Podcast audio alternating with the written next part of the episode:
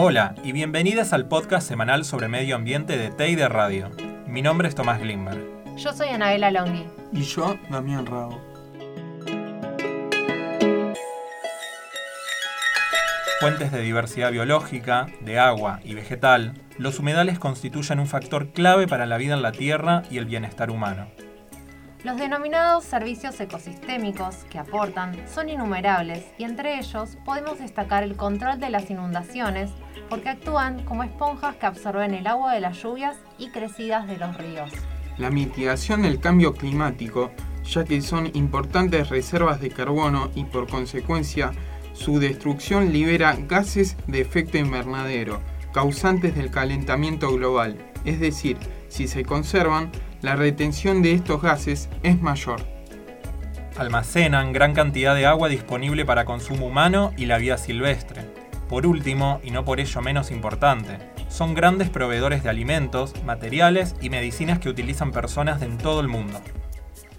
La Convención Ramsar, creada en el año 1971 en la ciudad del mismo nombre de Irán, en la que nuestro país cientos de países más son firmantes, se encarga de velar por el cuidado y uso sostenible de los humedales y elaborar el listado de los sitios de importancia bajo criterios que identifican qué es un humedal.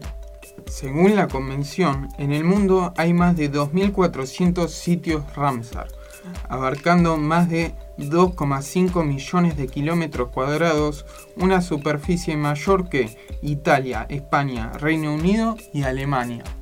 Argentina tiene 23 sitios Ramsar de relevancia internacional y se estima que los humedales cubren aproximadamente el 21% del territorio nacional.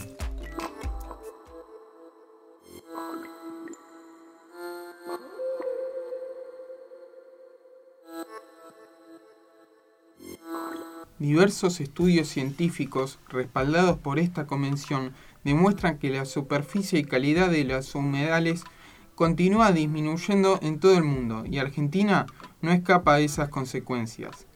El año pasado, la gran ola de incendios en más de la mitad del país de las provincias de Buenos Aires incluyen el importante humedal del delta del Paraná. Fue el más grande de la década. Fue el más grande de la década. Llamó la atención de una porción de la sociedad organizaciones ambientalistas que adjudicaron estos hechos a la sequía en gran parte del territorio nacional, producto del deterioro en los humedales.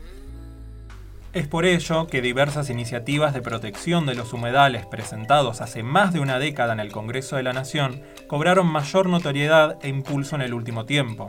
En noviembre del año pasado, la Comisión de Recursos Naturales y Ambiente de la Cámara de Diputados dio un dictamen en el que se unificaron 15 proyectos. El texto establece los presupuestos mínimos para la conservación de los humedales y prevé la creación de un Fondo Nacional para su sustentación y establecimiento de moratorias económicas y penales. Pero el camino para que pueda tratarse en el recinto todavía es largo, no solo por los trayectos normales que se requieren dentro de las reglas del Congreso, sino también, según la ambientalista y socióloga Marisela Svampa, por el poderoso lobby de sectores del campo y terratenientes, inmobiliarias preocupadas por sus proyectos de countries, barrios privados y mineras.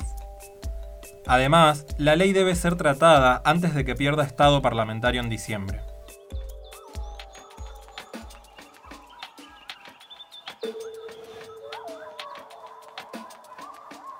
En el próximo episodio te vamos a hablar sobre los agrotóxicos y cómo estos están presentes en casi todos los alimentos que consumimos.